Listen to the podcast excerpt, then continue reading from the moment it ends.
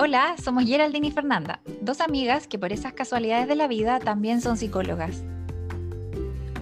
En Vivir lo que es, hablamos de emociones, aprendizajes, espiritualidad, autoestima, alimentación y aceptación corporal, como una forma de acercarte a la psicología y derribar el estigma que existe en relación a la salud mental y a la terapia. Te invitamos a ser parte de nuestras conversaciones y experiencias. Queremos aportar en tu introspección y acompañarte en este camino de vivir lo que es.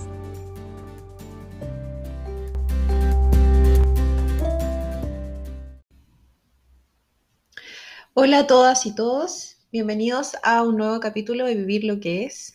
Em, el día de hoy queremos conversar de un tema que es bien grande, por lo tanto lo más probable es que vamos a dar una pincelada hoy día y otro día vamos a continuar hablando un poquito más en detalle.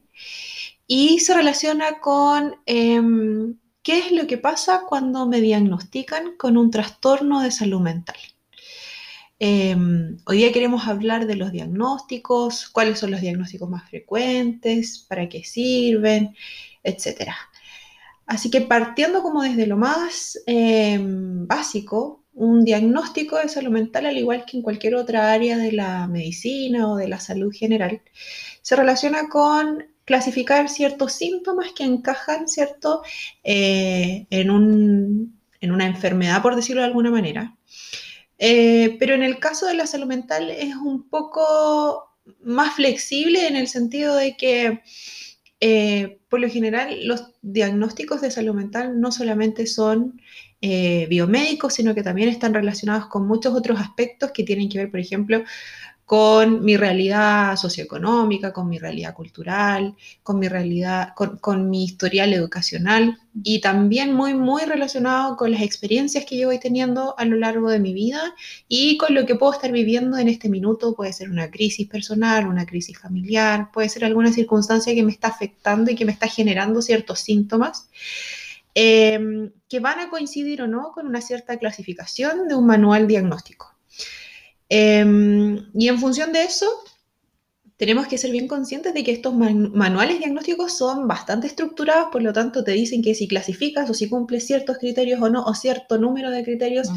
estás dentro de, esa categoría o no. Por lo tanto, yo siempre digo que hay que tomarlo como con calma y con altura de miras, de que esto no es algo que es blanco o negro, sino mm. que puede ser también transitorio. Em, y hablando de diagnósticos, algunos de los que son más frecuentes, que nosotros vemos más frecuentemente en el trabajo en salud mental, son, por ejemplo, los trastornos de ansiedad, es como el primero que se me mm. viene a la cabeza. Mm. Dentro de los trastornos de, ansiedad hay varias subdivisiones, hoy día vamos a hablar más que nada como a modo general, mm. ¿cierto?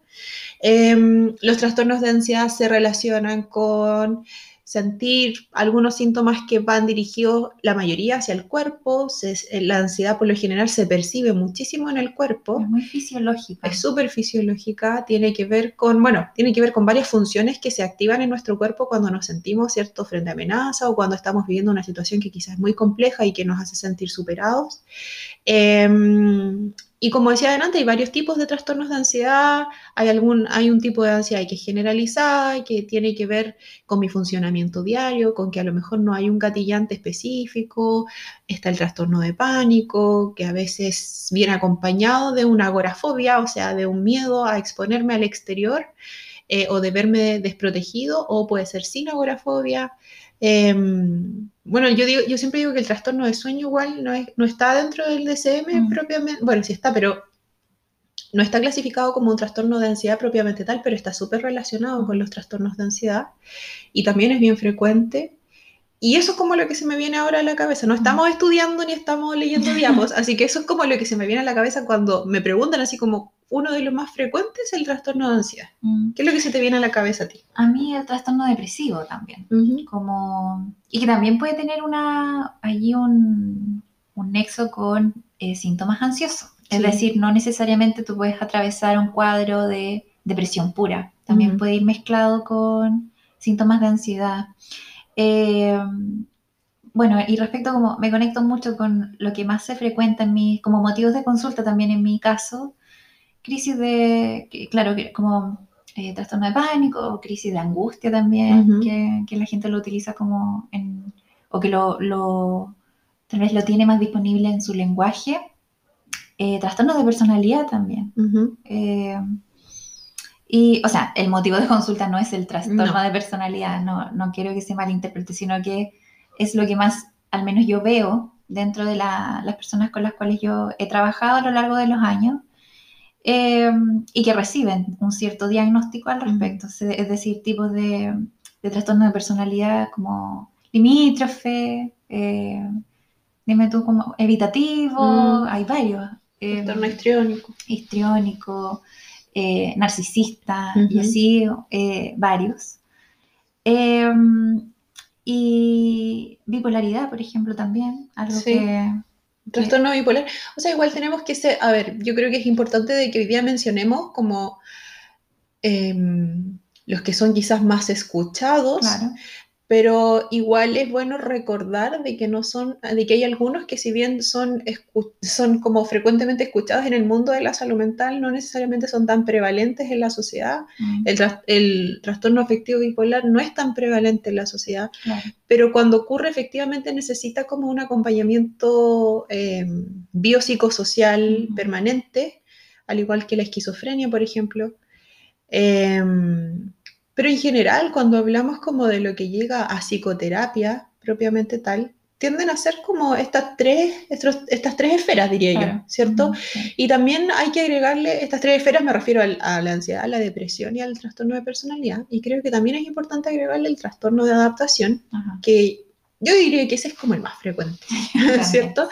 Y para quienes nunca han escuchado el término trastorno de adaptación, significa en el fondo estar cursando por un periodo en tu vida en donde estás eh, lidiando con alguna dificultad, ya sea una crisis que se esperaba que te ocurriera en ese episodio de tu vida, como por ejemplo, em, no lo sé, a lo mejor te está costando la maternidad o a lo mejor cuando ya eres adulto mayor te cuesta el tema del nido vacío, algo por el estilo que es esperable de alguna manera, o puede ser una crisis que quizás eh, va en contra de todo lo que uno se proyecta cuando uno está viviendo, o sea, cosas que uno no puede em, anticipar. Claro, se desenmarcan un poco de lo esperable dentro del ciclo vital. Claro. Y cuando yo encuentro una dificultad para adaptarme a eso, para aceptarlo y para buscar quizás alternativas, se pueden producir ciertos síntomas que pueden ser más cercanos al, em, a los síntomas depresivos o que pueden acercarse un poco más a la ansiedad. O en algunos casos, como tú decías, que también es bien frecuente que sean mixtos, o sea, que me afectan anímicamente, em, pero que también me hacen andar como más nervioso, más alerta, etc. Sí. Y algo que es muy interesante, creo, de añadir a la conversación es esta necesidad, al menos que yo he visto, no sé si en tu caso, de pacientes o clientes que llegan a ti y te dicen como, ¿qué tengo? ¿Cómo se llama esto que me está pasando? ¿No? Como una necesidad de saber qué trastorno hay, qué diagnóstico hay y como, como lo que nos pasa a nosotros, yo creo, cuando vamos al médico. Es como, estoy con todos estos dolores, con todos estos malestares, doctor, dígame que por favor esto no es locura. ¿Cómo se llama y qué remedio tengo que tomar para poder allí salir de este malestar? Eh, y como decías tú al inicio, en salud mental no es tan fácil tampoco. Llegar a un diagnóstico requiere tiempo, es decir, en una sesión que alguien te diagnostique es, es, muy difícil. De hecho, yo creo que sería casi que improbable que sea un diagnóstico certero, ¿no? O que sea un diagnóstico así muy, como, como mencionaba yo anteriormente, este tema de los criterios y de con cuántos yo cumplo, ¿no? Tendría que ser muy de libro, o sea, que efectivamente tique como todas las cajitas para decir, claro, tú eres, eh, no sé, tienes un trastorno bipolar y, lo puedo como asegurar en este minuto. Es muy poco probable que ocurra y es poco probable porque yo creo que la mayoría de las personas que trabajamos en salud mental también entendemos de que la persona con la que estamos tratando es una persona y no es un diagnóstico. Y eso significa de que probablemente está reaccionando a lo que le está pasando de una cierta manera. Mm, exacto.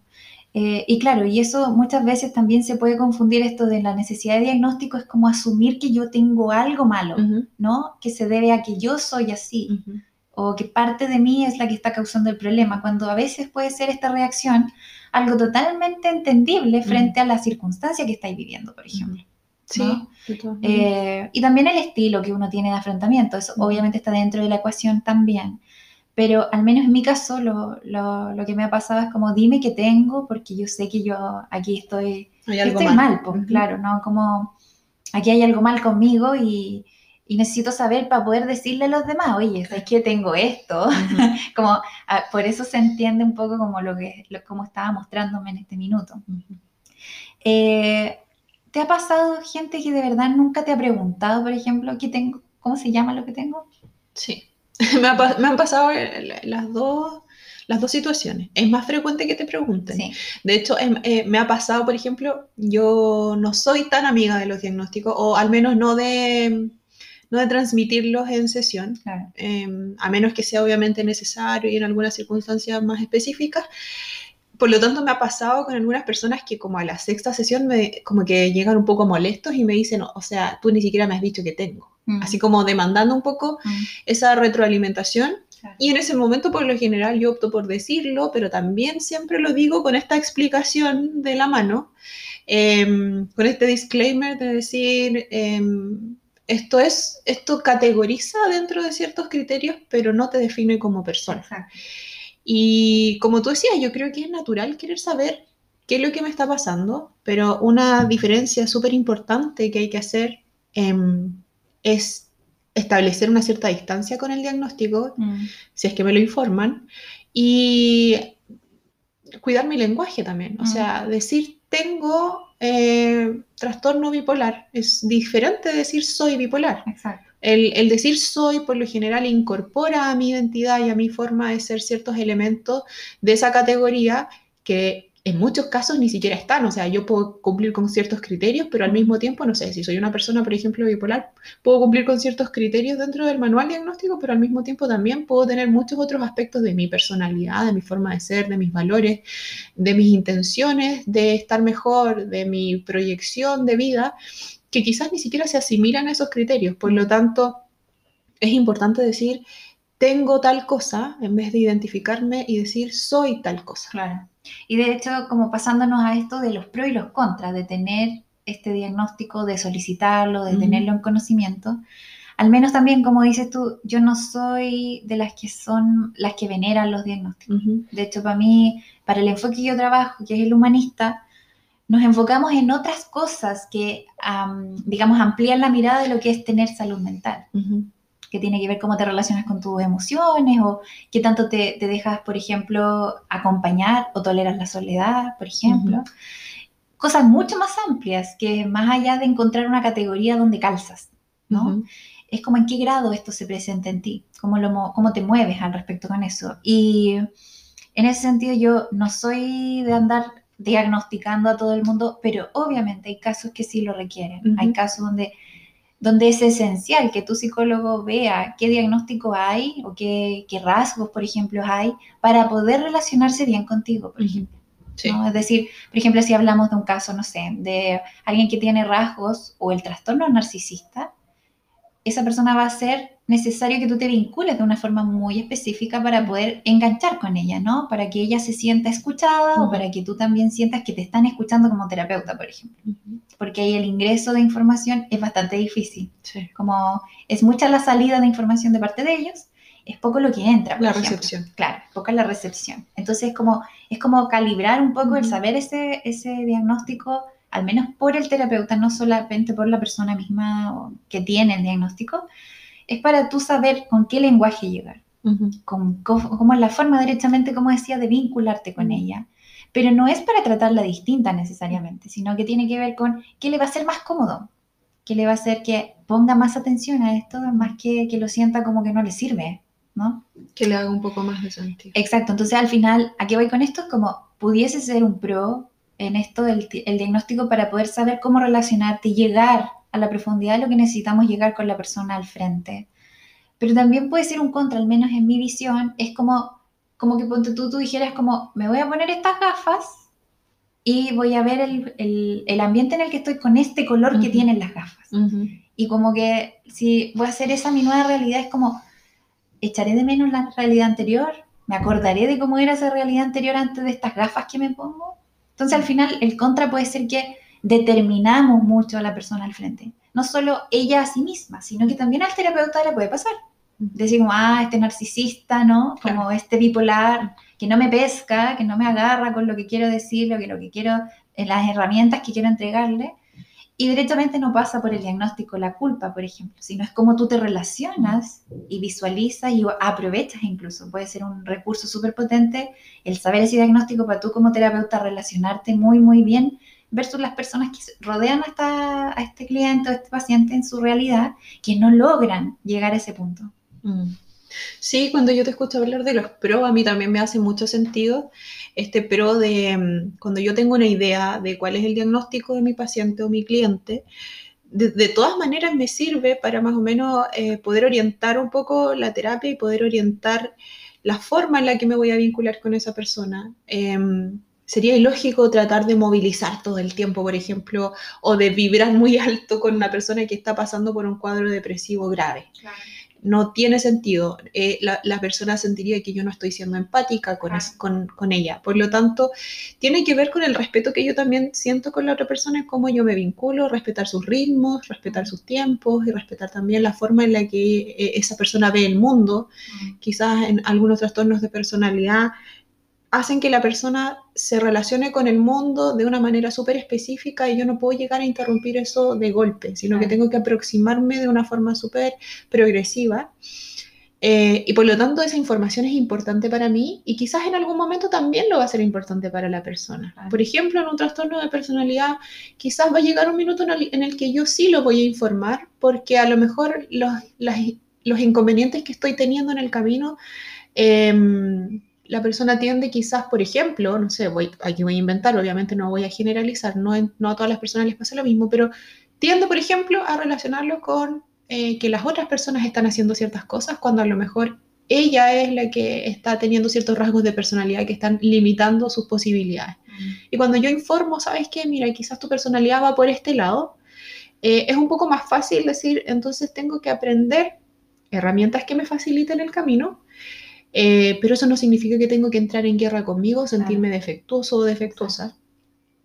Eh, otro pro que tienen los diagnósticos también tiene que ver con temas que son un poco más concisos, más concretos, por ejemplo, el tema de las garantías GES cuando se trata de, una esquizofrenia, de una depresión, eh, el acceso al tratamiento en ese sentido, cuando también quizás, sobre todo cuando hablamos en, el área particular de la salud mental, necesitamos a veces derivar a otro profesional.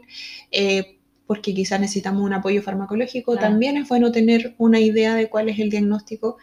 Pero como decía adelante, siempre hay que ser como, eh, hay que tratar de, mirar eh, con mucha amplitud el tema de si lo comunicamos a la persona o no, tiene, está en todo su derecho de saberlo, pero siempre tiene que venir acompañado, a mi parecer, como de, esta, de este diálogo en donde yo transmito a la persona de que no es bueno identificarse con, con la etiqueta lamentablemente cuando hablamos de contras, todavía vivimos en una sociedad que estigmatiza mucho la salud mental. Por lo tanto, si yo toda mi vida he escuchado que las personas con depresión son de tal manera, y a mí me dicen que yo tengo depresión, es muy factible de que yo me identifique con este estigma que yo he escuchado respecto a la depresión. Si a mí me dicen que las personas depresivas son flojas y de repente mi psicóloga me dice, tú eres depresivo, ah probablemente van a haber momentos en donde a lo mejor mi nivel energético esté bajo porque estoy con un cuadro de depresión, pero yo lo asuma de que soy flojo y que no quiero salir adelante y que, bueno, y que los síntomas en el fondo empeoran. Claro, lo catalogo como que es al final retroceso o está en mi vida ahora. Exacto. Eh, y también algo que me gustaría como añadir es eh, que si bien no eres el diagnóstico de que tiene sus pros y sus contras, esto también ha alimentado mucho esta noción de avergonzarse que uno va a terapia, ¿no? Que es como, si fuiste, entonces recibiste un diagnóstico. Claro. O sea, sabes cómo se llama lo que te pasa ahí. Al menos a mí, en mi experiencia personal, yo no he recibido un diagnóstico de salud mental hasta, hasta este minuto de mi vida. También no puedo decir, jamás lo voy a tener, porque estamos todos susceptibles a que eso suceda, incluso personal de, de la salud mental. Pero sí es, al menos a mí, como yo tengo la cosmovisión de una terapia que es que no va a buscar un diagnóstico necesariamente, sino que es un espacio para otra cosa también, además. Para mí es como, oye, hoy día fue a terapia, qué rico, como, ¿me entiendes? Como que yo logro incluso llevarlo a contárselo a las demás personas sin vergüenza, es como, me siento orgullosa, como me siento como, como me ha pasado con, con clientes o, que me dicen como, me dicen como, que le han conversado colegas o a alguien cercano le dicen como, uy, menos mal hoy día me toca terapia, porque es como, voy a aprovechar de drenar todo esto que he estado acumulando. Entonces, eh, aquí voy con esto? ¿Por qué lo traigo a la mesa? Porque el, el contra de este tema del, diagnóstico mismo es que puede teñir, que la, el acudir a, ayuda psicológica o psiquiátrica es porque derechamente va de la mano con que recibas un diagnóstico, cuando la verdad de las cosas es que es mucho más que eso. Eh, puede que no lo haya, eh, puede que el, digamos, el terapeuta no trabaje con diagnósticos tampoco. Eh, o puede que vea que sea contraproducente si es que lo hay, mencionártelo. Podría ser más limitante. Eh, por lo tanto, como eso es lo que queríamos al menos traer hoy día, como cómo te relacionas tú con esto de cuando hay un diagnóstico detrás, si es que lo has vivido o aunque tal vez no has tenido la experiencia, ¿qué es para ti esto de, del, qué pasa contigo cuando te enteras de alguien, ¿no es cierto?, que es diagnosticado con depresión, con ansiedad, ¿cambia tu percepción, por ejemplo, de esa persona o, o derechamente es como, ah, ok, esto es transitorio, o esto puede ser tal vez que necesita más de mi ayuda, y no es una cosa que determina a la persona, no es una forma, como tú decías, de este tema identitario, de que ahora hay que definirla a esta persona como José de, con depresión, ¿no? El José depresivo, claro. ¿no? Eh, ¿Qué pasa contigo? Esa es la invitación también, más allá de si tú has recibido un diagnóstico, ¿qué ha pasado contigo? ¿Cómo te, eh, te involucras o te vinculas con personas que sí han recibido un diagnóstico?